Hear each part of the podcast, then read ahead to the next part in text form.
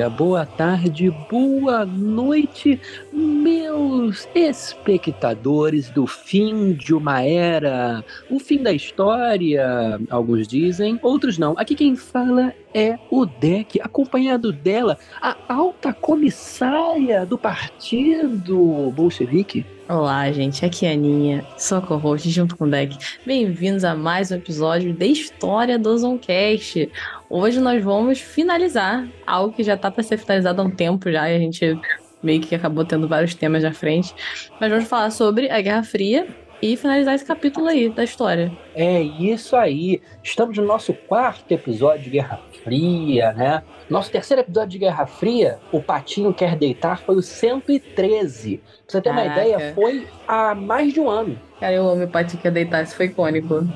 Eu tinha esquecido que foi desse, porque esse foi icônico esse episódio. Escutem esse episódio, hein? É Vamos lá, escutem esse episódio. É muito bom é. Mas, mas, mas, mas, mas estamos aqui dessa vez para falar sobre o que resta da história, porque ela acabou, né? Acabou, depois o... disso não tem mais nada acontecendo. Não, nada aconteceu. Seu livro de história termina quase aqui, brincadeira. Tem mais, tipo, um capítulo. Ah.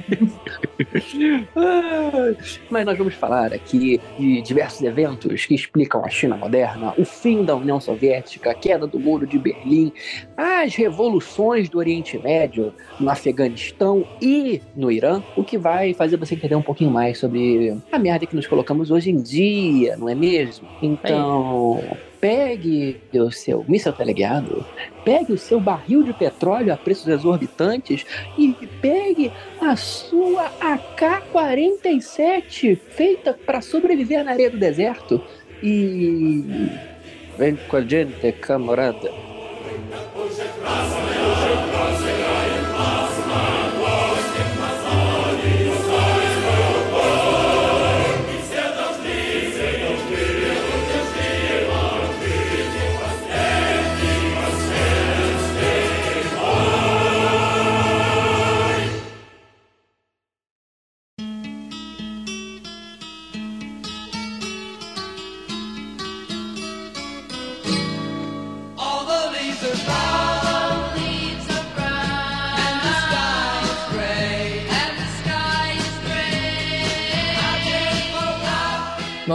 Eu quero que a gente comece aqui rapidinho, dando uma relembrada, porque faz um ano, pessoas que têm memória igual a mim de Dory não lembram o que foi falado no último episódio ou o momento de quebra, porque realmente não lembram, não tem a menor ideia do que a gente falou. É que eu sofro de perda de memória recente. A não ser, obviamente, dos eventos históricos que vem antes do que a gente vai começar a falar aqui. Talvez que eu tenha uma ideia. Não, na verdade, eles nem sabem quem somos nós. É verdade, é difícil. O dia a dia é complicado. Oi, eu sou a Dori.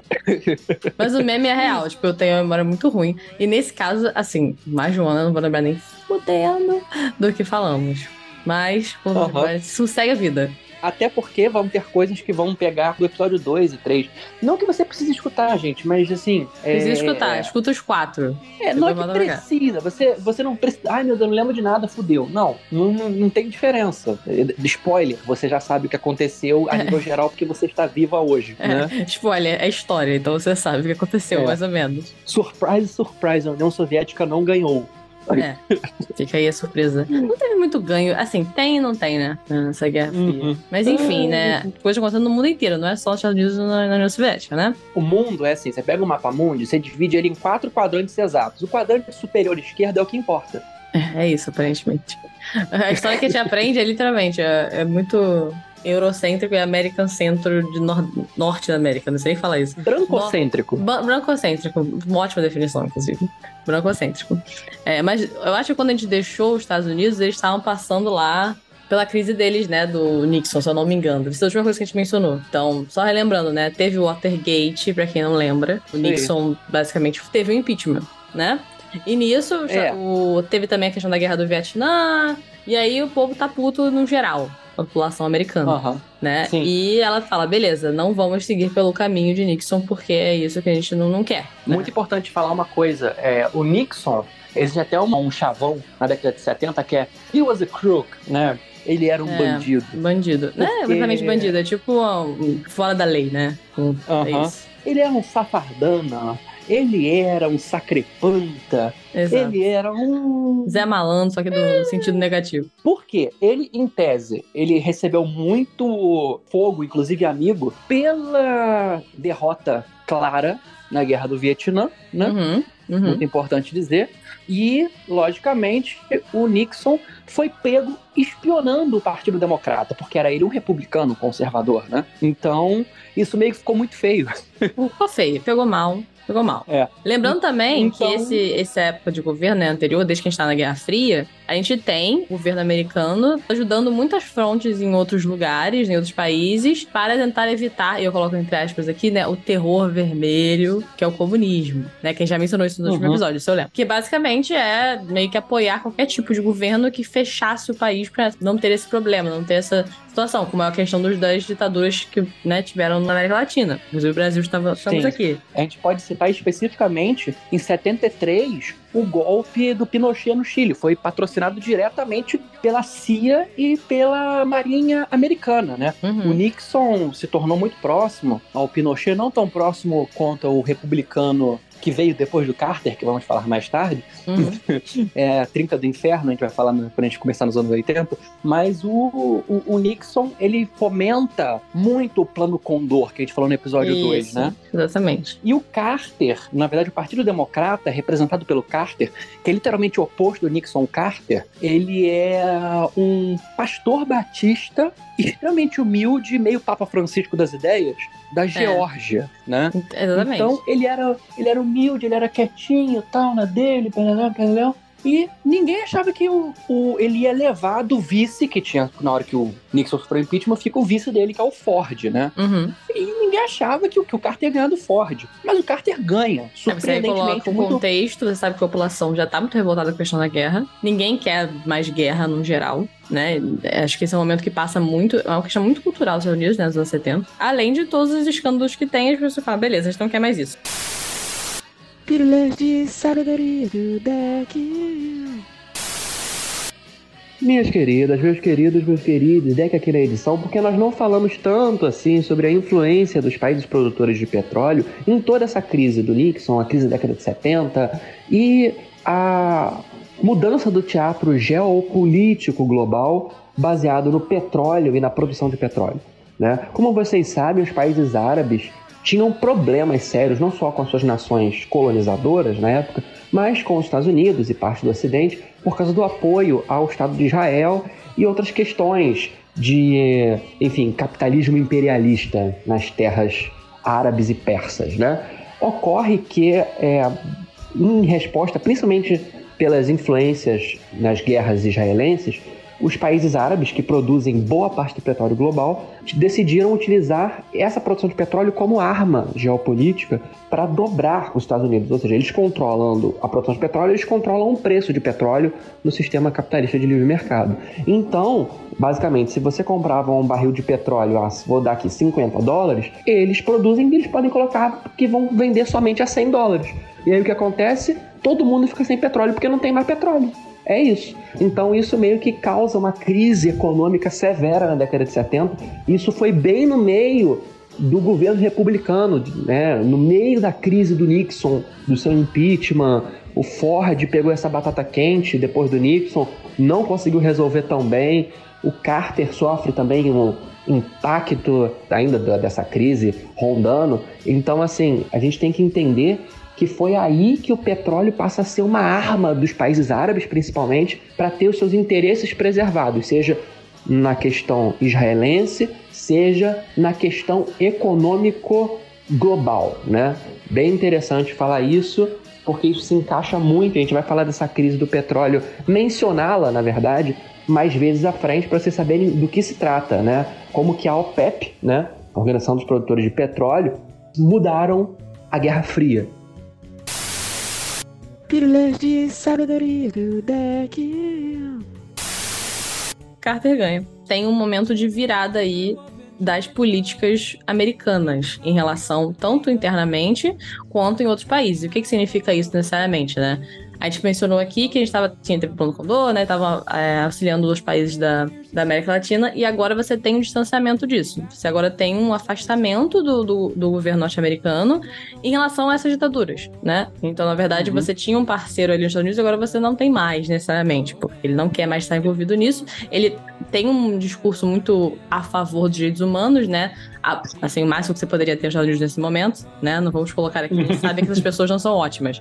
Mas no momento que, que a gente está vivendo, isso, ele era muito a favor dos direitos humanos, então ele não é a favor da ditadura nesse sentido, então ele se afasta disso. Uma questão que acaba realmente indo completamente contra o que a gente está vendo até agora, né, desse governo, é a questão da política de limitação de produções de armas nucleares. Isso com a União Soviética, tá? Que acaba tendo um acordo, né? Em relação a isso, que a gente vai falar mais pra frente também, um pouco mais de detalhe, mas nesse sentido, meio que um passo para você entender que as coisas estão tentando se estabilizar e indo um pouco para trás. Uhum. Porque mas não tem muito também como. Eu acho que muitas pessoas vinham. Não tinha muito pra onde ir com essa corrida armame- armamentista, né? Não, e é importante dizer que isso começa também porque a União Soviética ultrapassa os Estados Unidos no final da década de 70, no mandato do Carter. A União Soviética tinha o maior arsenal nuclear, assim como a Rússia tem até hoje o maior arsenal nuclear. O Carter, ele começa então a ter essa política de meio que se contrapor às violações de direitos humanos na América Latina, principalmente, Uhum. a essa corrida nuclear exacerbada, a direitos humanos domesticamente. Os Estados Unidos, há pouco mais de oito anos,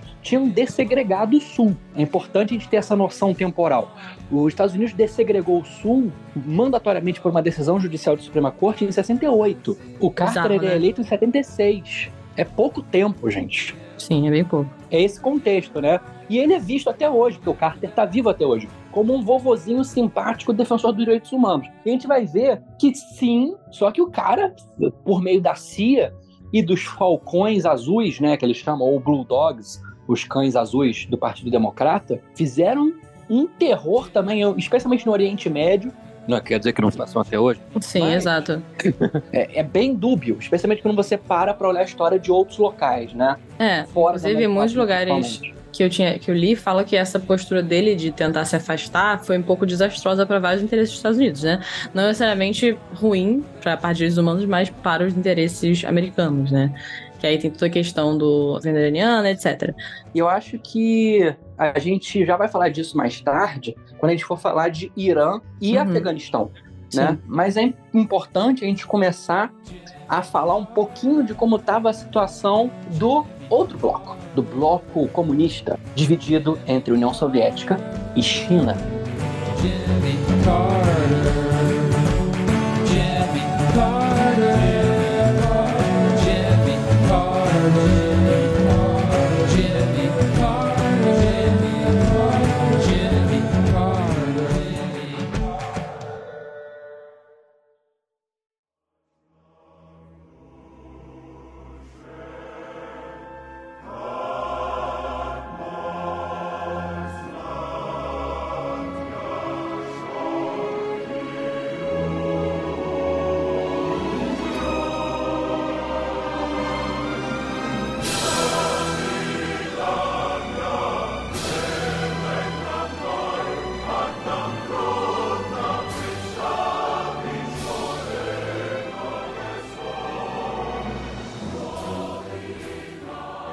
Vocês lembram que o último líder que nós mencionamos na União Soviética foi o nosso rei do milho, o Nikita Khrushchev. Ah, é, milho.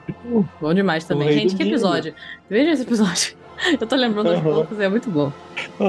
O rei do milho, ele foi o cara que, junto com Kennedy, viveu o período tenso da, da crise dos mísseis de Cuba, né? E ele foi considerado um reformista do, do pós-stalinismo. Ocorre que logo depois que o Nikita Khrushchev cai, a linha dura retorna, né? A linha ortodoxa do Partido Comunista retorna, desfazendo algumas reformas e meio que reaprumando a União Soviética para a linha original. Não stalinista, mas ortodoxa. E o grande nome que fica de 64 até a sua morte nos anos 80, né, em 82, é Leonid Brezhnev, o homem das sobrancelhas gigantescas. Ele é um general de alta patente, assim, absurda. E conforme você vai vendo das lideranças soviéticas nesse período, Brezhnev principalmente, você vai notando que cada vez mais se torna uma estratocracia, né? Estratocracia, caso vocês não, não saibam o que significa, é um governo militar, porque é um governo de militares soviéticos, né? Tanto que até hoje o Partido Comunista Russo tem uma composição militar razoável, né? Mas enfim, a União Soviética volta para sua linha ortodoxa. Mas é importante dizer também que na década de 60, na década de 70, a União Soviética ela começa a colocar em prática o que vai ser chamado de doutrina Brezhnev, né? A doutrina Brezhnev é o intervencionismo soviético. Aquilo que os Estados Unidos faziam vamos intervir para proteger contra a ameaça vermelha, a União Soviética passa a fazer para proteger nações vermelhas. Hum, faz sentido. Então, assim, é- isso explica o que aconteceu no Afeganistão, isso explica o que aconteceu, aliás, em quase todos os lugares que a União Soviética entrou, né? Inclusive, a Primavera de Praga foi esmagada exatamente porque eles acreditavam que as reformas liberalizantes ali seriam exatamente colocar um escorpião para dentro da calça, entendeu? Sim. Então, eles esmagaram aquilo ali, colocaram a linha dura de volta no poder e foi meio que o abre-alas, né, disso tudo. Então, assim, a gente vai começar a ver, de agora em diante, que a União Soviética começa a simular o que os Estados Unidos já faziam Desde que eles existem. e ter um conflito de interesses para com um outro grande potencial aliado no leste, que é a China de Mao Tse-tung, ou Mao Zedong. A União Soviética não se entendia bem com a China já na sua época maoísta, né? Eles tinham diferenças ideológicas porque o Mao Tse-tung ele acreditava que a União Soviética queria controlar a China e não ter ela como aliado, o que é verdade. É bem, é, eu ia falar, provavelmente todos esses países, os Estados Unidos também, são países que se acham superior aos outros.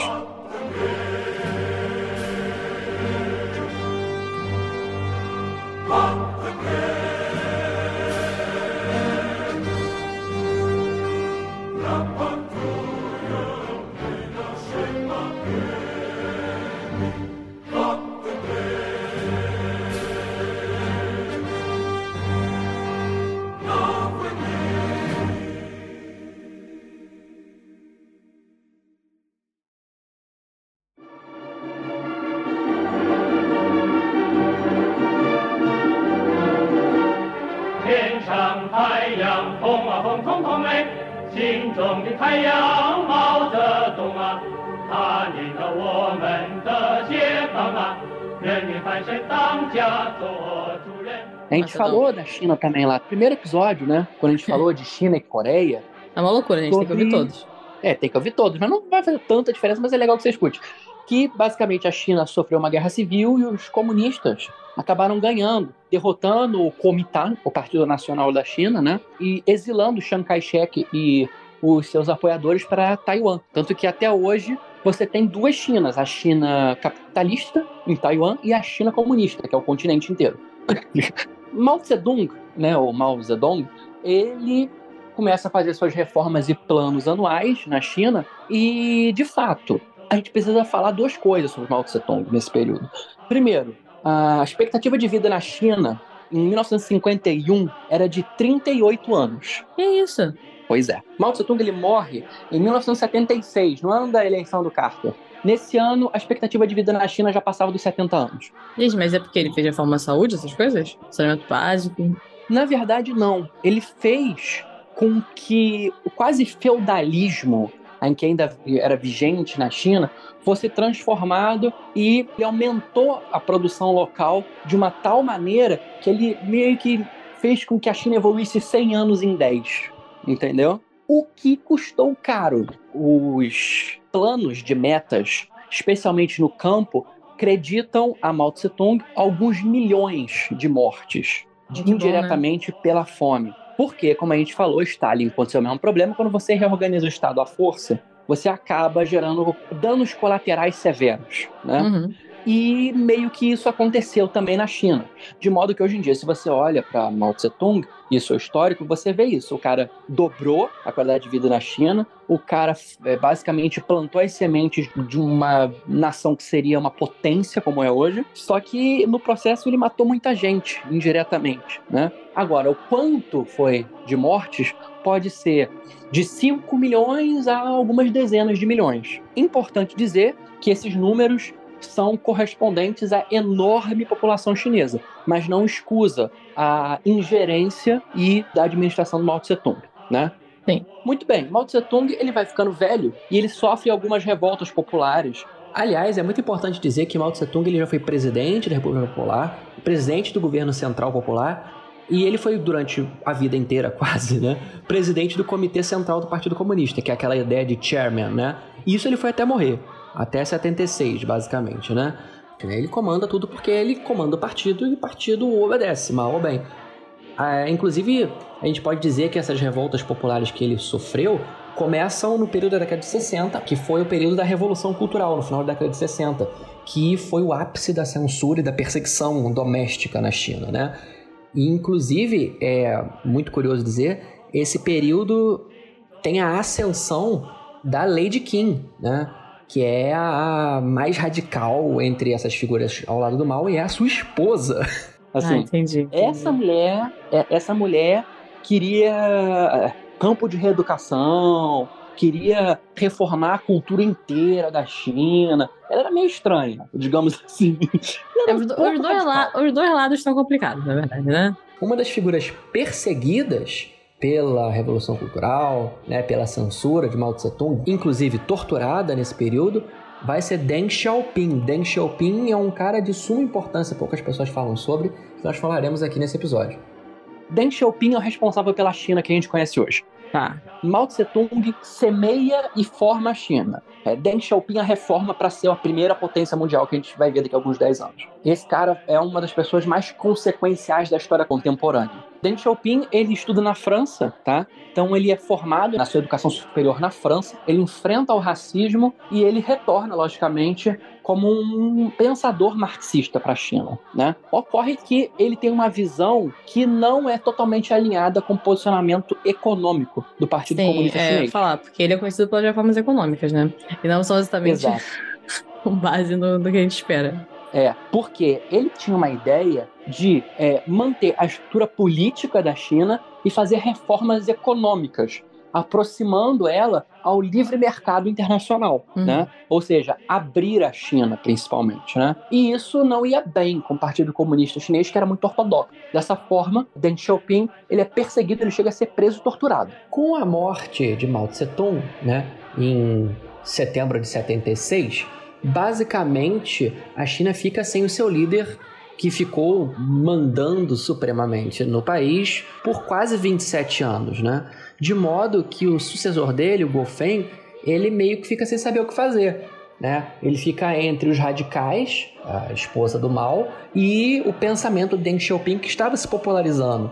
Então, dessa forma, ele acaba trazendo o Deng Xiaoping para dentro e o Deng Xiaoping ganha muito prestígio, de modo que o Deng Xiaoping acaba se tornando, após pouco mais de dois anos, o novo líder supremo da China. E ele consegue aplicar o seu pensamento, é o que a gente vai chamar e falar mais tarde, de socialismo com características chinesas, não é mesmo?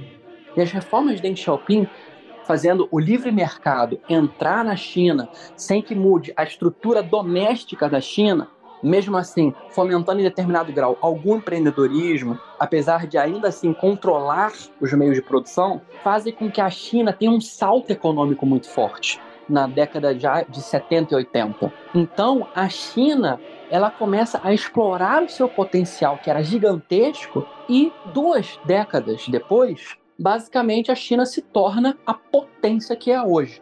Sim. Por isso que a gente fala que o Deng Xiaoping, sucessor de Mao Tse Tung, é o, talvez um dos homens mais consequenciais da história contemporânea. E muito interessante que ninguém fala dele, né? Eu, acho que a gente sabe muito pouco sobre a China no geral. Eu não sei, eu, eu, assim, eu admito, eu sei muito pouco da China.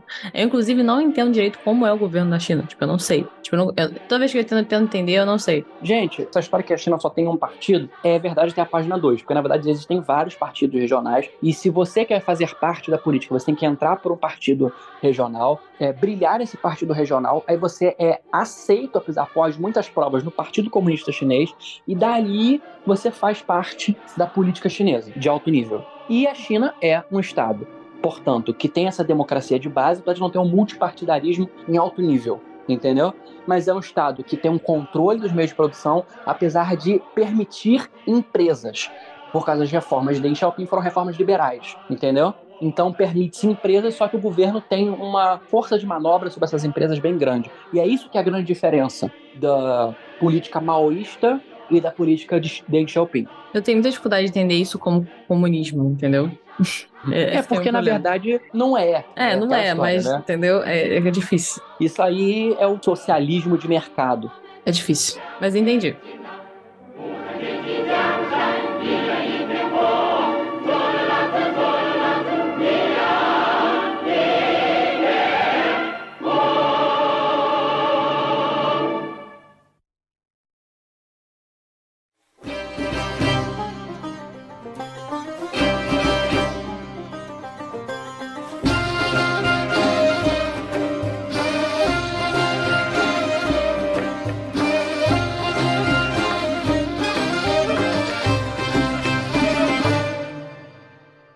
Ana, já vou falar de um tal de Irã? Ai, meu Deus. Vamos lá. É muito curioso, né, falar do Irã, porque para explicar o Irã, vocês têm que entender que o Irã não é árabe. Sim. O Irã é persa, né? Isso aí. Então, existe aí um conflito meio severo entre o povo do Irã e o povo árabe, especialmente da Arábia Saudita, dos Emirados Árabes Unidos, enfim, porque eles seguem visões do islamismo que são diferentes, né? Os iranianos, os persas, são xiitas e os árabes, em sua maioria, são sunitas. Então tem essa diferença religiosa e da diferença étnica. Volto a dizer, persas não são árabes, árabes não são persas e nenhum dos dois é turco.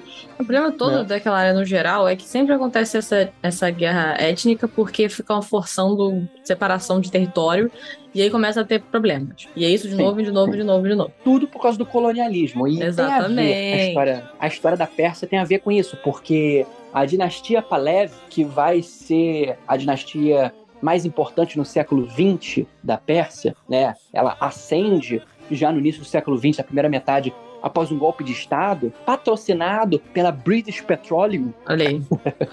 por isso que eu falei colonialismo, né? Então a família Palev tinha laços muito íntimos com o Império Britânico e com os Estados Unidos e vai continuar tendo, né? É, quando Uhum. e o Reza Pahlavi, que vai ser o cara que vocês vão conhecer mais como sendo o último chá da Pérsia ou do Irã, né?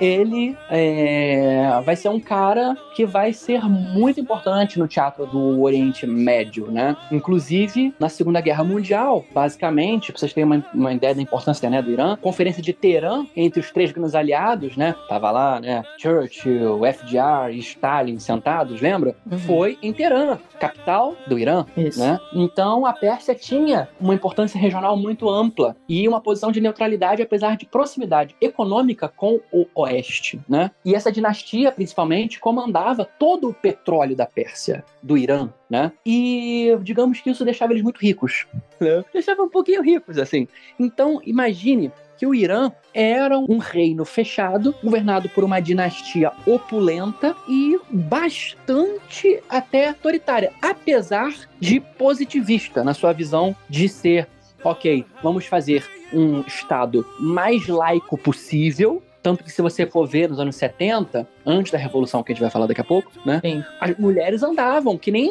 no oeste, que nem na Europa, nas cidades persas, né? Existia tribos ali, né, clãs que seguiam leis mais rígidas, mas o governo era laico na medida do possível. E o grande problema começa a acontecer quando a dinastia Palev começa a ignorar determinados setores da sociedade, tanto à esquerda quanto à direita. O, o grupo à esquerda dele era, sim, mais social-democrata, socialista, então apoiado pela União Soviética, e à direita do Palev existiam os islamistas, que eram comandados por um tal Ayatollah Khomeini, que foi uma figura importante no século XX mundial.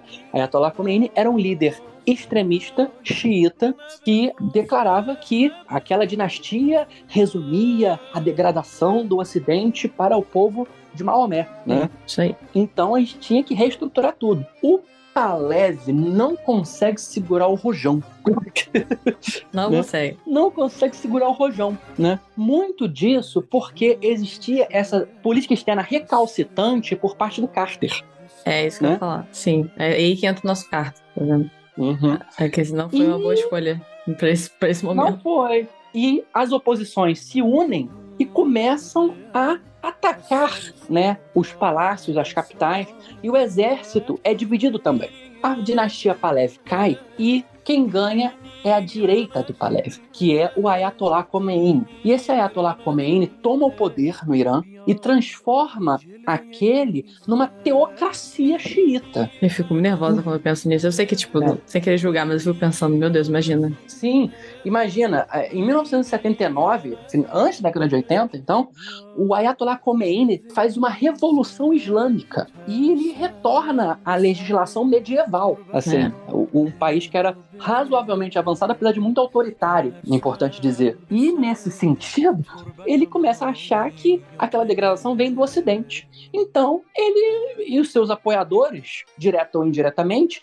começam a atacar embaixadas e cercam e fazem de refém a embaixada americana inteira. Sim, porque são mega anti-americanos, é, obviamente. É, exato. E ficam muito, muito, muito tempo como reféns desses fanáticos revolucionários, né? Inclusive, essa história vocês podem ver no filme Argo. Tá? Isso. Uhum. A CIA tem um plano a ser feito já mais ou menos é, pouco tempo antes das eleições do Carter contra o Reagan, Uhum. né? Só que eles atrasam propositalmente, né, essa operação de resgate, né? Que é a do filme Argo. E ela só ocorre três dias depois que o Reagan toma posse. Aí. A crise dos reféns foi preponderante para a derrota do Jimmy Carter para o republicano reacionário Reagan, que inaugura uma nova era conservadora nos Estados Unidos, talvez no mundo.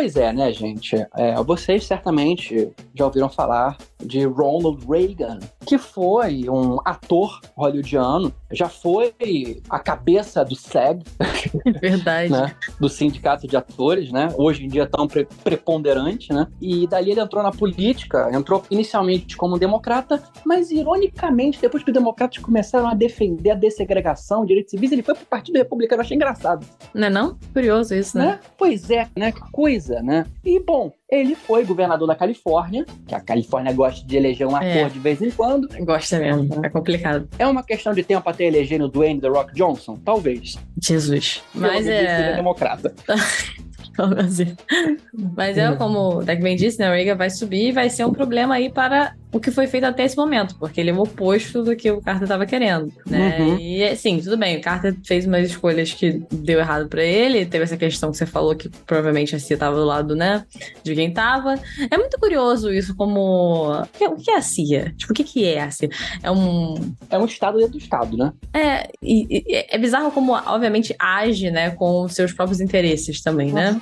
Enfim, É, quem que mandava na CIA nesse período? não tenho a menor ideia. É, o vice-presidente do Reagan, né? Ah, olha só! Olha só! O George H.W. Bush. O Bush Ah! pai. Olha ele aí! Olha ele aí! As coisas elas são convenientes. Elas não são muito convenientes, são muito convenientes. E o cara me entra e agora as relações com a União Soviética vão ficar muito piores do que elas estavam, porque elas estavam melhorada. Lembra que a gente falou? Sim. Não, não, não melhorada, melhorada, mas é que a gente falou. Vamos tentar dar uma parada aí na criação de bomba. Vamos tentar, né, Uhum. fazer. Então, agora acabou isso. We're going to do Star Wars. We're ele going to be a war forever. É isso. É. We're putting laser on space. Tradução física. Nós vamos colocar laser no espaço. É. O, o Reagan, né? Ele era um ator cowboy. Ele era de filme de western, gente. Ele era um É, ou ator seja, cowboy. ele é, ele é esse personagem que o deck tá zoando. É, e, e assim, ele já tava velho nessa época. Ele já tava com os seus 60 e poucos, né? Assim, quando ele subiu no seu primeiro mandato, ele começou a vir com um grupo de economistas da escolinha do professor Raimundo, quer dizer, da escolinha de Chicago, Hum, muito influenciado pelo grupo Mises, um grupo alemão austríaco que defendia um estado mínimo, quase minarquista, corte de taxas para grandes empresários, para milionários, porque eles que deveriam gerir os interesses do país, então os milionários, os mais ricos, têm que ter todas as facilidades possíveis para empreender, né? Mais do que isso, o estado é inchado, ele é um pântano, né? Ele tem que ser desinflado para gerar eficiência. Mas você me Pesadelo. pergunta, ai, Reagan, e direitos sociais mínimos? Se você não tem, é porque você não, é meri- não tem meritocracia para isso. americanos lutam, americanos correm atrás. Welcome to capitalism, Yay! It's the best type of politics. especially if you're rich. É isso tudo misturado com uma dose de nacionalismo, inclusive muito armamentista, um nacionalismo conservador que é marcado pela renovação conservadora. né? O Reagan ele inaugura a renovação conservadora nos Estados Unidos, muito guiado pela política antidrogas do Nixon, que ele triplica, tá bom? Aquela ideia de marijuana is going to kill you. Exato. Tradução Fiske, a maconha vai te matar, tá ok? Diga não, maconha é droga de entrada. É, e assim, e ironicamente foi também no governo Reagan que as drogas eram lavadas e mandadas para bairros negros. né? Olha só, que curioso. Aham. É aquela famosa ideia. Somos um políticos ultra neoliberais, de Estado mínimo, porém Estado máximo na defesa, no militarismo e tough on crime. Nós Tough vamos perseguir o crime, matando, atirando na cabecinha, matar, ma- morreu um inocente. Era branco? Não, então foda-se. Exato. Eu acho que isso Né? se manteve bem. Isso os Estados Unidos conseguiram Uhum. manter. Se é uma coisa que eles conseguiram manter, é esse pensamento geral. Sim. E muito conservadores, repetindo, né? Às vezes Deus tira uma soneca, né? Às vezes Deus tira uma soneca, ele prega os olhinhos. Uhum. E no mesmo tempo que o Reagan sobe ao poder, um pouquinho antes, na verdade, sobe ao poder o Diabo de Calcinha. É, Hã? foda. Diabo de Calcinha, que é a Dona Margarete, É. a Margaret Thatcher, no Reino Unido, né? A primeira mulher, primeira dama. assim... É. Labor isn't working. Mas é basicamente a mesma coisa, ela. Só que É, é literalmente a mesma coisa.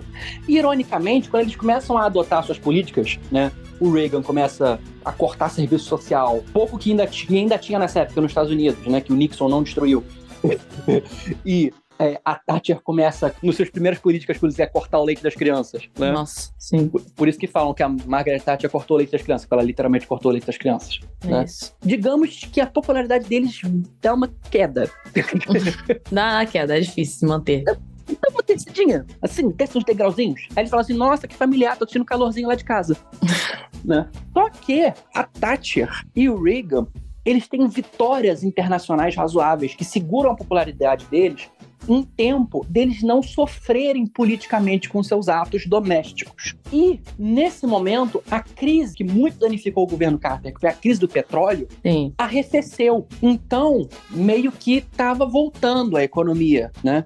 Então eles deram um pouco de sorte, né? E, mal ou bem, políticas neoliberais, elas de fato, gente, fazem a economia aquecer. Qual é o problema delas? Elas aquecem a economia, podem até fazer crescer, mas elas tiram o dinheiro da classe média e dos pobres, Sim. né? Então ela cresce só para aquela nata, aquela elite, aquele 1%, né? Então, quem tá em cima é sobe, quem tá embaixo assim. desce. é, como é que é? Como é que é a música? Quem tá em cima, Presta sobe. atenção. Quem embaixo desce. Analisando essa cadeia hereditária, Isso, Assim- não. É, analisando essa cadeia é, hereditária, é uma coisa de situação precária, como é que é? bom, bom, bom, bom, bom, bem de vida, aí é. E quem tá em cima sobe, Sobe e quem de embaixo, desce. desce. Exato, é isso.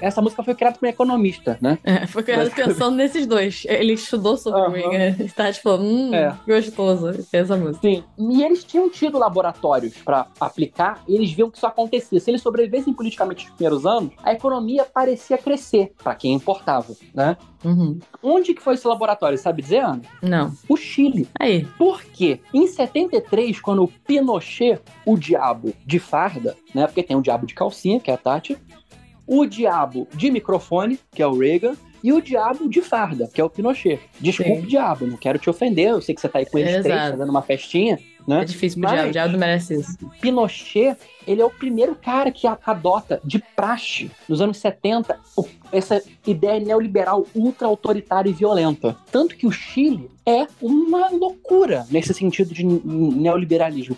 Não existe pensão, o velho morre de fome até hoje. Deus, eu não Tudo é pago, não existe, não existe serviço social, não existe Estado. É meio muito, muito, muito estranho, entendeu? Caramba, É, sabia. o- os governos da concertação chilena, que é o, o- o grupo da Bachelet e tal, mudaram um pouquinho disso, mas não conseguiram fazer muita coisa.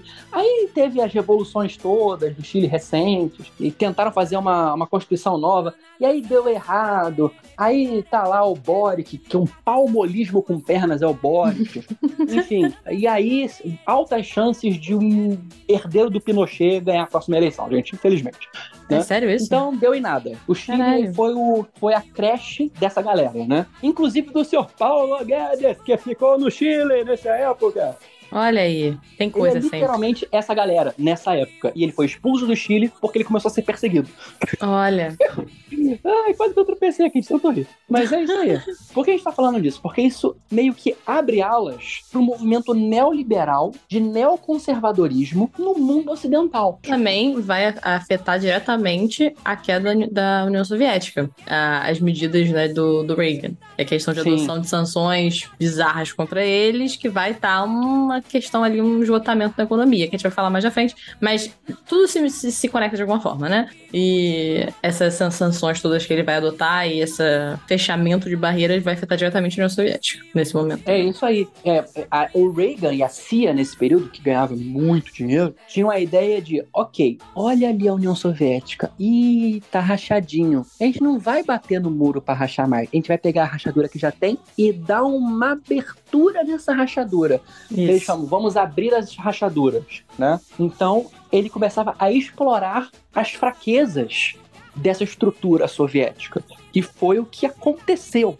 Porque, logicamente, a União Soviética estava em crise de estagnação socioeconômica por toda a década de 70, né? O período Brezhnev, ele, Brezhnev, ele se segurava no poder porque ele era um general muito carismático. Assim, a população gostava muito dele. Mas quando o cara vai embora, fica óbvio o tamanho do abacaxi. Nível de tamanho do abacaxi quando é, os militares saíram do poder e entregaram o abacaxi na mão do Sarney, né?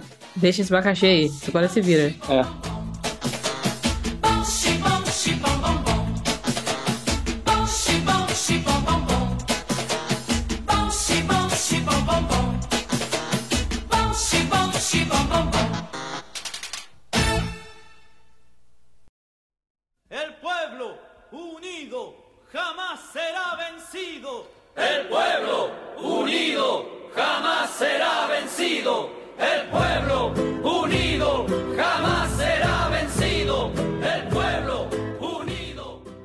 inclusive a gente pode pegar a ponte do abacaxi para falar sobre o que estava acontecendo na América Latina, né? Porque como a gente disse lá atrás, né?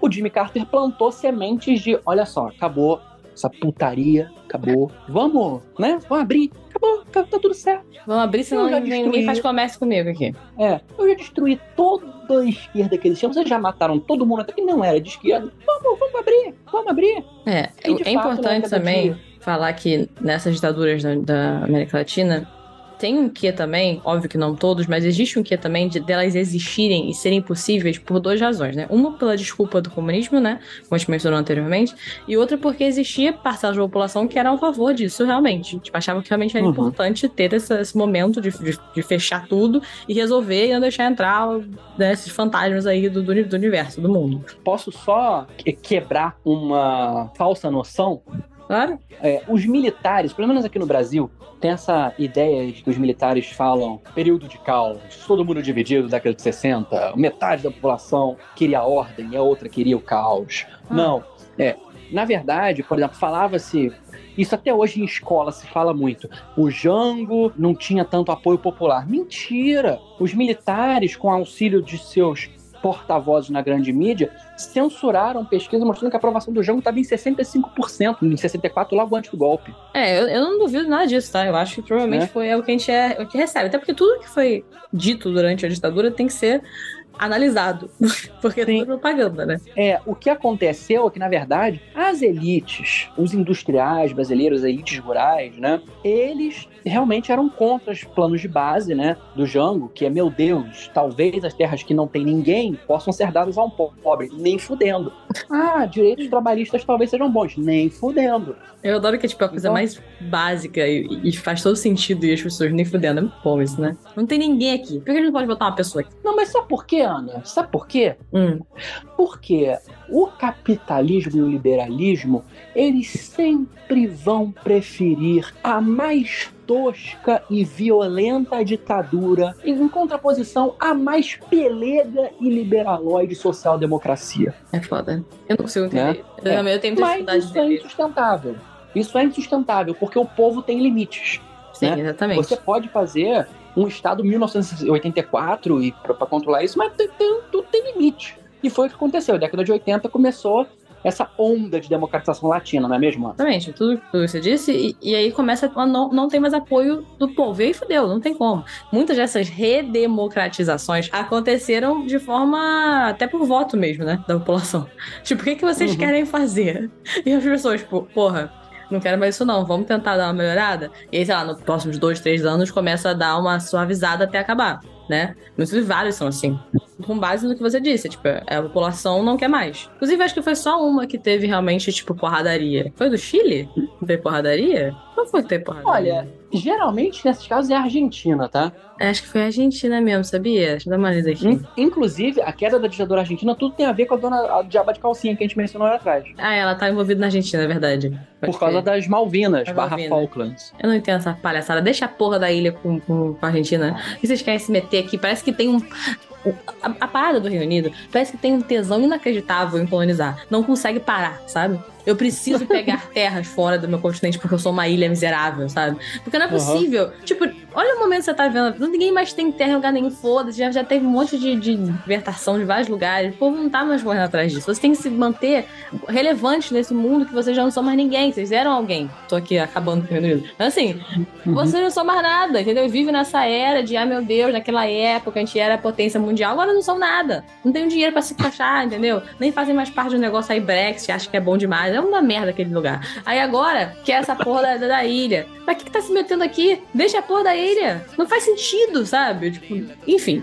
Mas é isso. Eu vi um britânico, eu vi esse TikTok hoje, falando assim: o que você acha da cultura britânica? Aí o cara fala com aquele sotaque, assim, Courtney, assim. Ele fala assim: nós não temos cultura aqui, mate. Nós somos um bando de racistas sem cultura. Nosso prato nacional é tique masala.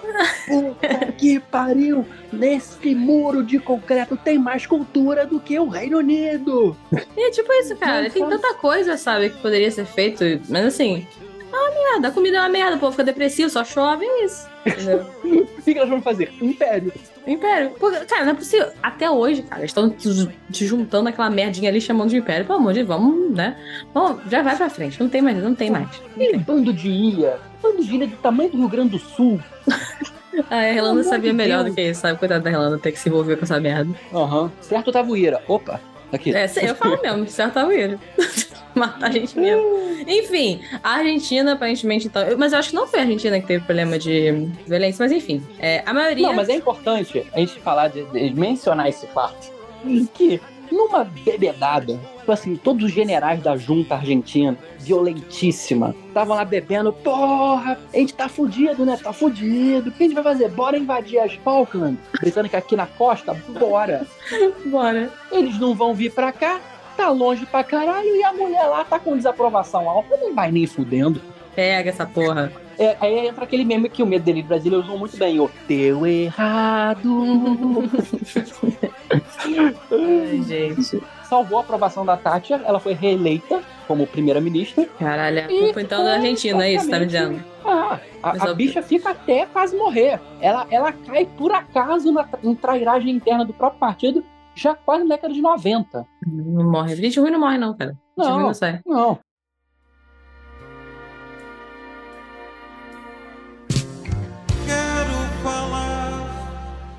De uma coisa.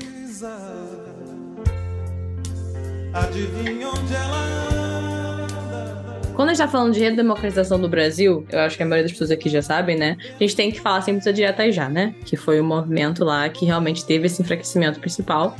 Que foi, é, assim, em sua maioria, um movimento de estudantes, né? Como estava sendo até esse momento, mas agora já tá bem mais enfraquecido. A gente já tem, né? é, o histórico de ditadores que vão subir no poder começando a abrir. E aí, com a Direta Já, a gente tem esse fim, né? Da, da, da ditadura militar. Nesse caso específico da direta já, é muito engraçado. Por quê? Haveria a abertura. Porque existiam dois partidos, né? O partido Sim. do Sim Senhor e o partido do Sim, né? Sim. O partido do Sim Senhor era o Arena. E o partido do Sim RSRS era o MDB. Sim, é. né? E o MDB tava, ganhou, assim, de lavada nas últimas eleições. Então, tipo, tava tendo aquela dúvida, vai ser indireto ou vai ser direto? Os militares não iam deixar nunca direto. Nunca. Então ganhou a eleição indireta, que foi a eleição dentro da Câmara, e olha a bala que nós desviamos. Meu Deus. Tancredo Neves e um vice que era antigo Arena, que era um tal de bigodão, o seu bigode, que era o Sarney, né? Versus, eu só vou dizer a cabeça da chapa do Partido da Ditadura. Hum. Paulo Maluf rouba, mas faz. Mentira. Gente, esse cara Era tá pra Maluf, sempre Maluf foi quase presidente do Brasil. Caralho, que merda, hein? A bala que a gente desviou. Cara, cada coisa. Imagina o presidente Maluf. Cada tenho- rodoanel que ele ia fazer em Brasília. Ah, eu tô me coçando só de ouvir o nome desse cara. Enfim, a gente tem um movimento estudantil. Ainda bem que estudantes existem, a verdade é essa. Porque Aham. são as pessoas que fazem alguma diferença nesse país. e aí a gente tem, né, a, a eleição e o Tancredo ganha, só que não ganha porque morre. Infelizmente. A gente vai fazer um dia que eu tô planejando uma série específica sobre o Brasil, né, gente? Será uma trilogia muito boa, né? A gente vai falar todas essas sistemáticas socioeconômico-políticas melhores nesse episódio. Mas eu só quero fazer uma menção honrosa à foto do morto muito louco. Foto do morro muito louco. Pesquisa aí, Tancredo Hospital. Ai, meu Deus. Eu quero. Tancredo No- Neves Hospital. Eu quero É. que você veja essa foto. Tá, já tem, já tem aqui na. Já tem aqui na... Ai, meu Deus do céu. Não. O Mentira que eles, personagem, esse char de RPG, já Eles zerou o met- hit point há muito tempo. eles meteram essa, caraca. Eles Ele não meteram. tava morto muito louco? Tava, ele não tava, tava. morto nessa foto? Tá morto, tá morto aqui. Tava morto. Tinha uma, tinha uma enfermeira fazendo marionete atrás, certamente. Caraca, que merda, meu Deus do céu. Enfim, morreu. e aí o Sarney é o bigode. O presidente pós-ditadura. Deu errado. Enfim. Pelo menos na mais ditadura do país. É bizarro pensar quanto tempo a gente ficou na ditadura. Eu não tenho essa noção, Aham. sabe? Porque, obviamente, a gente nasceu depois disso, mas tipo, minha mãe nasceu na ditadura. E viveu Uhum. até, tipo, seus 20 e poucos anos. E eu pergunto, e é tipo uma coisa que é normal, tipo, ela não tem nenhuma lembrança específica da ditadura. Tipo, É, é algo ruim. é tipo a pandemia pra gente, sabe? Não, mas eu tenho memórias ruins, é porque a minha mãe realmente foi privilegiada e viveu com pessoas que eram a favor, não a favor, mas que não sabiam que era ruim a ditadura, basicamente. É, avós. Censura, né, gente? É. Volto a dizer, a gente vai falar muito melhor sobre a história do Brasil nesse sentido, talvez em muitos meses, porque a gente tem que fazer o primeiro episódio, vão ser três. Sim. É, pois é. Mas, Sabe como a gente mas, demora? mas, Daqui a um ano a gente solta esse episódio.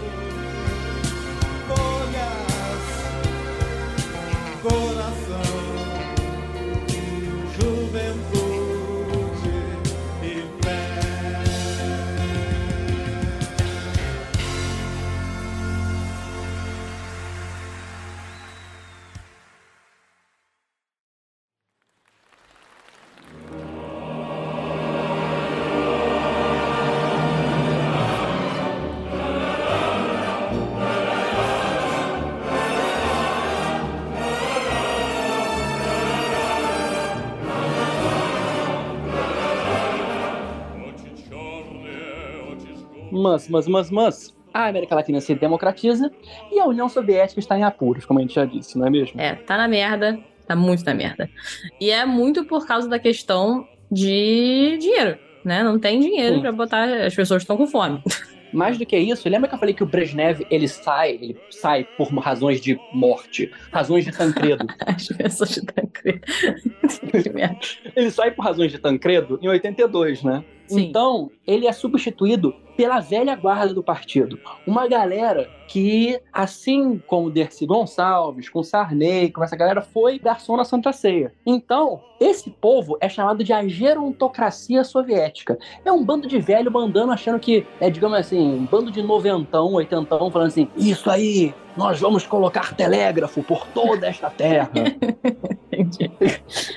É, não, deu- não, dá, não dá certo, né? Tem uma foto, assim, que eu não sei se é engraçada, não é engraçada, mas é uma foto meio chocante pra mim. Que tem, tipo, uma loja, aí tem, tipo, a pessoa, tipo, pra- trabalhando pra vender e não tem nada da loja, tipo, não tem nenhum estoque. E a pessoa tá lá, tipo, Aham. meio que esperando pra vender, só que não tem nada, eu fico, Jesus, gente, era essa situação. Era gerontocracia, era, era só aqueles telefones de mil- 1890, É, sabe? não tinha comida, sabe? É uma situação complicada, realmente, porque Aham. você tinha um monte de sanção, é. você tava numa situação econômica fodida já, porque não, né? Eles não tinham. é, todo o dinheiro era investido nessa, nessa guerra maluca, que não fazia Não, sentido. mais do que isso. O Afeganistão foi uma peça-chave para a queda da União Soviética. E aí vocês perguntam, o quê? Eu vou falar, pois é. Lembra que eu falei lá atrás que o Carter, ele fez umas coisas muito bizarras do Oriente Médio? Uhum. né? Então, o Afeganistão foi a principal bizarrice do Carter, para mostrar que ele não é um senhorzinho carismático, gente boa, né? Ele é é. um presidente americano, Exato. tá? Eu acho que é legal a gente falar rapidinho do que aconteceu no Afeganistão, porque o Afeganistão é chamado de o Vietnã soviético. Vou resumir para vocês. Era uma vez uma dinastia laica no Afeganistão. Essa dinastia começa a falhar com a população. 40 anos depois, Osama Bin Laden manda explodir as Torres Gêmeas. Ai, olha só. É, E tem tudo a ver. Tudo acontece e tem a ver. Eu vou explicar pra vocês porque o Osama Bin Laden estava na lista de pagamentos da CIA na década de 70 e 80 e tem a ver com o Afeganistão. Basicamente, o Afeganistão tinha uma dinastia, assim como no Irã, é a dinastia Khan, né? E eles também eram reformistas, modernizadores, só que bem mais lentos, né? Porque o Afeganistão tem uma questão tribal dos Pashtun, principalmente, muito mais assim fechada, né? Inclusive a Malala, aquele ícone estudantil que sofreu um ataque terrorista e se Uhum. tornou ganhadora do prêmio Nobel, né? Ela é uma Pashtun, só que ela não é afegã, ela é paquistanesa. A Malala, ela é uma Pashtun e os Pashtun, eles têm tanto no Afeganistão quanto no norte do Paquistão, que faz fronteira, né? E eles são um povo extremamente assim fechado a nível religioso e cultural. Então, assim, esse povo que é muito forte no Afeganistão estava reagindo um pouco às reformas. Por outro lado, existia um setor do exército e um setor da população urbana do Afeganistão que era muito alinhada com a União Soviética. E ficava ali a dinastia balanceando os dois lados. Ah, vamos, vamos para o lado dos Mujahideen, que são esse povo tribal reacionário, ou a gente vai para o lado do Partido Democrático Popular, que é o Partido Socialista. Aí ele fica nessa, fica meio Luiz XVI, né? Ioiô, acreditando na galera do mundo, não agrada ninguém. O cara toma um golpe do primo e o primo toma um golpe do Partido Democrático Popular, os socialistas. Resumindo, né? E nesse momento que o Partido Democrático Socialista sobe ao poder, começa a fazer reformas. Aí os pastores, o, o povo is- islamista fica doido. O quê? Mulher não pode mais vender? O quê? Eles começam a fazer uma guerrilha, terrorismo, de fato, né? E o Partido Democrático Popular começa a segurar. Ocorre que esse terrorismo mujahidin, reacionário, islamista, começa a receber apoio de armas Armamento e treinamento, tá? treinamento da CIA. Porque, assim, faz todo sentido, na verdade. Porque eles, né? Uhum. Se tem... O problema dos Estados Unidos é que, assim, eles veem que tem uma questão do- da, da União Soviética de qualquer forma avançando, eles vão querer parar, né? Essa é, Uhum. dos dois lados essa questão toda. Então os dois têm essa questão meio expansionista barra defensora do, sei lá, que estão defendendo nesse ponto, porque é uma loucura. Uhum. Então, assim, beleza, vamos dar dinheiro pra esse... Esse povo já não gosta deles, do governo. Sim. Vamos dar dinheiro pra esse povo conseguir se manter. Isso. É. Como que eles podem ser piores do que os comunistas? Hahaha. eles só querem um- uma teocracia. Como que eles podem ser piores? Aí tem aquele negócio, aquela. They will remember this. Foi uma ação de jogo. Aham. This will be Aham. remembered. É a mesma coisa, gente, que chega aqui, se a União Soviética chegasse e falasse assim: hahaha. Logicamente, o governo do, do Partido Democrático Republicano dos Estados Unidos é pior do que o Ku Klux Klan dominar os Estados Unidos. É a mesma coisa. É, Então, assim, né? Bom, e quem fez isso foi Carter, né? Especialmente o Bretzinski, o secretário de defesa, né? E ele confirma que ele teve esse apoio material, é confirmado pela CIA, por todo mundo, já fala, eles queriam fazer ter o, so- o Vietnã soviético, né? E meio que consegue, mas eles mandam até um Rambo, gente. é verdade, tem um ramo. Tem um Rambo, cujo filme é basicamente ele com os mujahidin lutando com as tropas soviéticas. Ele pergunta, soviéticas? É. Lembra que eu falei lá atrás da doutrina Brezhnev? Doutrina Brezhnev de intervenção? Uhum. Quando o Partido Democrático Popular começa a enfrentar esse terrorismo e eles começam a suspeitar da intervenção americana, o Exército Vermelho desce. Porque o Afeganistão faz fronteira com a União Soviética. Então, o Exército Vermelho entra no Afeganistão e derruba o governo. Porque é mais fácil eles controlarem tudo mesmo. E é É, isso. isso aí. E aí fodeu. Uhum. E aí você pergunta, quando você falou de Bin Laden, porque o Bin Laden era uma liderança dos Mujahideen. E obviamente ele também odeia os Estados Unidos. Logicamente, ele ganhava dinheiro em armas dos Estados Unidos. Ele se tornou quem se tornou por causa dos Estados Unidos. Aí. Então, assim, resumindo muito, gente, a União Soviética teve o seu Vietnã ali e isso drenou dinheiro, drenou É. popularidade. Drenou Assim, pessoas. fudeu. Pessoas. Foi um cemitério aquilo ali. E, logicamente, o Partido Democrático Popular e o Partido Comunista da União Soviética foram retirados do Afeganistão. Os Mujahideen ganharam e colocaram uma merda teocrática no lugar. Que só foi cair depois que um- o Bush filho invadiu aquela merda e tentou fingir que ia fazer um governo democrático. E deu errado, a gente viu com o Biden. Caralho. E isso foi uma peça fundamental para insatisfação e para a crise econômica que estava se instaurando lá na União Soviética. Por quê? Quando eles invadem e começam a lutar contra os islamistas, ocorre ali uma espécie de também reação por parte dos países árabes contra a União Soviética. Sim, exatamente. E é nesse momento que os países árabes, eles arrefecem o seu problema que gerou a crise do petróleo que acabou com Carter lá atrás e começam a se alinhar com os Estados Unidos, o que dá a benesse pro Reagan. Foda, cara. E também É. nesse momento todo que tá acontecendo, vai ter a nova eleição do Partido Comunista Soviético, que aí vai vir. É. Aí tu vai ter o momento. Porque a gente começa a ter a doutrina do Glasnost e da perestroika. Isso é uma É. piada do cacete do planeta. É, pois é. Mas vamos falar, o que, que, que eu falei da eleição? Porque nessa eleição vai ser eleito o líder que a gente vai falar várias vezes aqui, que é Mikhail Gorbachev, né? Que é, acho que talvez os nomes mais aí conhecidos desse momento da, da queda da União Soviética, né? Pera, pera, pera. Mr. Gorbachev, Ah. tear down that wall. É isso. É... É o Reagan É o falando. Reagan. É, é. Ô senhor Gorbachev, derruba esse muro nisso daí. Gorbachev é muito bom. Ah, enfim, ele vai fazer reformas, como o Deck falou, que é a perestroika e a glasnost, que realmente são palavras muito interessantes, mas uma significa reconstrução e a outra transparência, né? Uhum. Isso. Por causa da estagnação soviética nesse momento, né? É, ele retoma o reformismo lá de Khrushchev. Depois da gerontocracia, o Gorbachev faz a retirada do Afeganistão em 85 e ele, ele abre para um processo liberalizante na Polônia, né? Então a perestroika, ela faz essa reestruturação, voltando com o multipartidarismo e o empreendedorismo local, fomentando seja, esse tá- tá- empreendedorismo estamos começando local. a abrir, estamos começando a abrir, né? É. Acho E o Glasnost faz a abertura e a diminuição da censura, né? A abertura. né? É, anistia, final da Gulag, que a gente mencionou em outros episódios também, é, Uhum. censura, liberdade de grupos religiosos, começa realmente a ter uma abertura geral. Na questão da perestroika, a gente tem um certo fracasso nisso, por vários fatores, a gente já tinha muitas resistências de outros lugares para fazer trocas econômicas, então isso acaba sendo um problema, ainda você já tinha uma economia e uma indústria muito defasada, né, em relação ao resto. Então, assim, isso já é um problema e acaba que só cria mais questões de desabastecimento, etc.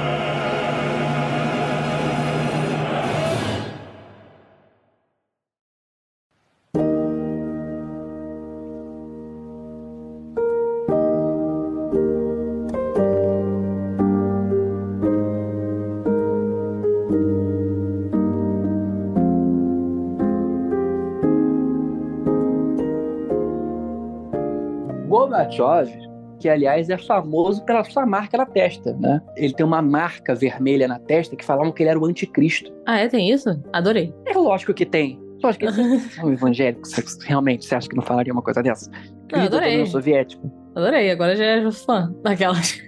É, e ele fez um apocalipse, só que só ficou na Rússia. Entendi. É foda. É, Porque assim, o Gorbachev, ele faz essa abertura, só que dá uma merda, né? Como você disse, né? E porque ele fica naquele Luiz XVI novamente, né? Ele fica entre a esquerda, que é a velha guarda do Partido Comunista, e a direita, que era o Boris Yeltsin, né? Assim, a direita fala, não tá liberal o suficiente. E a esquerda falando, isso está liberal para um caralho. Aí o Gorbachev começa a colocar a mãozinha na marca, vulgo na testa, e começa a invocar seu pai Satã. Tô brincando. Eu engalho com a minha própria. Gerontocracia do Desoncast aqui. e aí ele vê que realmente ele tá no fio da navalha. Durante esse processo acontecendo, a gente tem um evento grande também que marca um, um momento muito importante na nossa história, que é a queda do Muro de Berlim, né? Fazendo uma rápida, né, voltar, uma regressão. A gente tem a divisão da, de Berlim em quatro partes, né, depois da Segunda Guerra Mundial, acho que isso a gente já chegou a mencionar, mas você tem a três, que se eu não me engano é França, é, Estados Unidos e Inglaterra, é isso? Daí que se eu não me engano.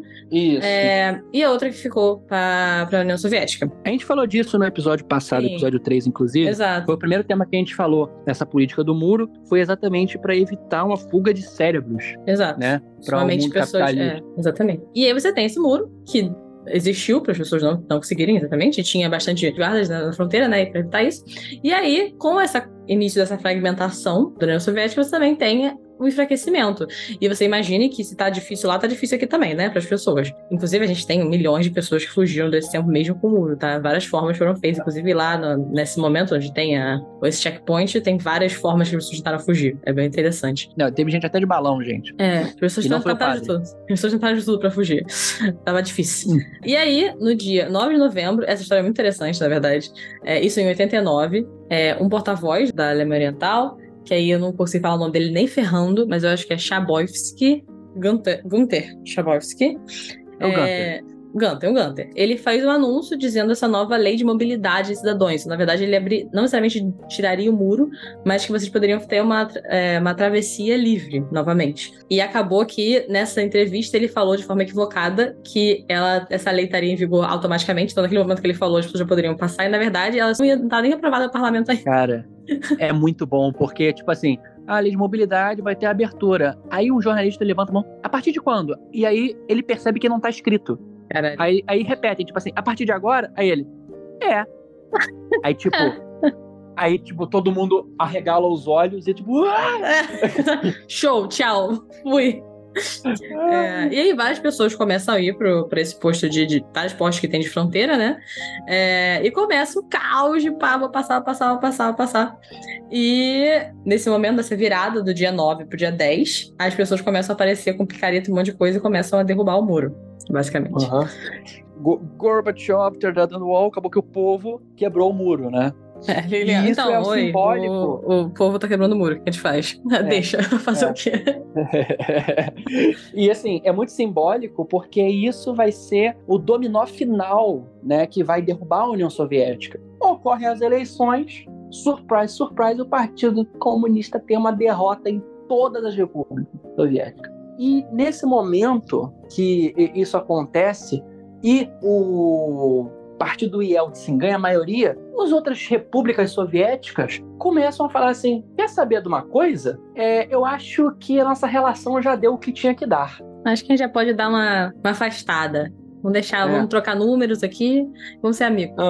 Deixa um depoimento no LinkedIn. Fala como foi legal trabalhar comigo. É.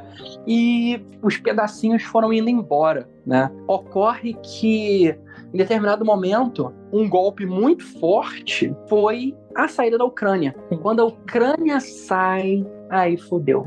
Porque a Ucrânia e a Rússia eram os dois principais países da União Soviética, né? Quando a Ucrânia sai e leva a Crimeia, que era russa, até a década de 80, né? Tanto que a população majoritariamente russa. Aí, meu filho, dá ruim. O Gorbachev renuncia, o governo comunista cai e em dezembro de 1991 a União Soviética se dissolve, sendo a Rússia a nação herdeira principal, né? E na verdade não morreu, porque a União Soviética ficou por alguns dias sendo exclusivamente o Cazaquistão. Eu nem sabia disso. É, a União É bom- Soviética se manteve depois que a Rússia surgiu, só que só no Cazaquistão. Por É alguns, bom mencionar também semanas, que essas saídas, no geral, foram tranquilas, tirando, se não me engano, Romênia, né? Que se fudeu. É, porque teve a situação. É o Caruquesco ali? Eu não lembro qual é o nome do cara. É, Mas sim. mas sempre se fode, a verdade é. É, é, é. Mas os Estados Unidos queriam enfraquecer a União Soviética, mas não queriam sua fragmentação e o seu fim. Tech, como assim? Porque, na verdade, isso já é sabido por parte de informações, documentos da CIA, do governo americano, especialmente do governo Bush, que foi o, o presidente americano, sim, o Bush pai, presidente americano na época da dissolução do- da União Soviética, que eles, eles tinham muito medo da União Soviética se dissolver em várias nações quebradas e o arsenal militar, o arsenal nuclear soviético se dividisse em nações e warlords diversos, senhores da guerra, entendeu? Ah, e foi mais ou menos o que aconteceu, né? Não o arsenal nuclear, porque a CIA e a sucessora da KGB, na época comandada por Vladimir Putin, Olha aí. agiram rápido, né? Agiram rápido e eles compraram tudo de volta e disporam, mas os arsenais soviéticos desses outros países foram muitas vezes vendidos para fomentar os novos países e os Ou seja, né, tem bomba nuclear em todo lugar, é isso? É, e, vão, e arma e tanque e K-47 foi parar em tudo quanto é lugar, É. inclusive nas mãos do Nicolas Cage.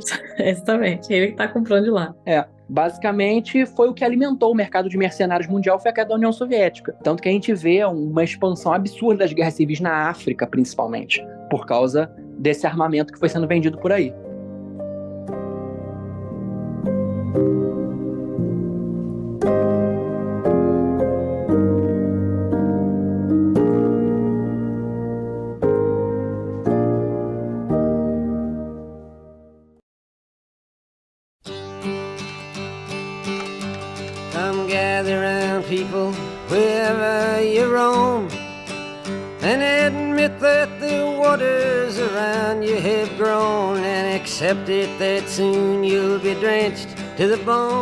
É, meus queridos, minhas queridas e meus queridos, acabamos a história, porque logo depois se fala que a história acabou. Nada mais aconteceria, né? O que será que vai acontecer no final do século XX, início do século XXI? Caralho, elegemos Bill Clinton. KKKK. A coisa mais importante de todo esse governo foi um charuto inespecífico em Mônica Levinsky. É, assim, vou de dizer Deus. pra você que a gente teve né, um boom tecnológico fudido, que é muito vai entrar pra história com certeza nos anos 2000. O, o Y2K, né, que é a virada do milênio. Uhum. E agora a gente tem uma pandemia, né, então... É. Acho que essas, essas não, coisas vão não, ser não, estudadas. gente, gente, não, não. Isso aí é irônico. Por Eu quê? é irônico. Por- porque os americanos ficavam falando por aí, balançando as suas tetas azuis e vermelhas, falando assim: nós ganhamos, a história acabou, kkkk. E eles ficavam falando isso pra tudo quanto é lado. Ai, o grande vilão do mundo foi o Saddam Hussein na Guerra do Golfo. Uh, E aí, quando eles menos olharam, elegeram aquela pamonha, aquela capivara texana para ser presidente dos Estados Unidos. Estou falando do Bush filho, né? Uhum. E lá aquele efeito borboleta que eu falei lá atrás, né? Uma dinastia do Afeganistão começa a desagradar a população. 40 anos depois, dois aviões batem na Torre Gêmeas por um mujahidin que lutou no Afeganistão, né? Foi aí. exatamente isso. É. Osama Bin Laden meio que prova ao mundo que a história não acabou, né? E que ela só está Nunca vai diferente. acabar, lógico. É. Nunca vai acabar. E a China, hoje em dia modernizada, com as reformas de Deng Xiaoping e com as outras reformas posteriores, né? Hoje em dia, sobre o punho de ferro do Xi Jinping, né? Provam que realmente o mundo unipolar, monopolar, exclusivamente polar capitalista dos Estados Unidos não é muito assim. E ainda se debatendo, temos uma Rússia extremamente autoritária, nas mãos do ex-KGB Vladimir Putin, desafiando essa ordem mundial. E, logicamente, nós temos a Europa ainda respirando por aparelho e outros países demonstrando que podem sim ser pontos multipolarização, seja o Brasil, seja países da África, seja a própria Ucrânia hoje se tornando um protagonismo mundial nas mãos do Danilo Gentili ucraniano, que é o Zelensky. Né? Ele é o Danilo Gentili ucraniano. É muito bom isso. É muito bom. Eu poderia chamar de Didi Mocó ucraniano, mas, ou o Sargento Pincel ucraniano. Mas, enfim, né? A história não acabou, gente. Ela só está um pouco diferente e mais complexa do que nunca. Fecha a cortina, não mais de ferro, e acabou. Piu, piu, piu, piu. The line it is drawn, the curse it is cast. The slow one now will later be fast, as the present now will later be past.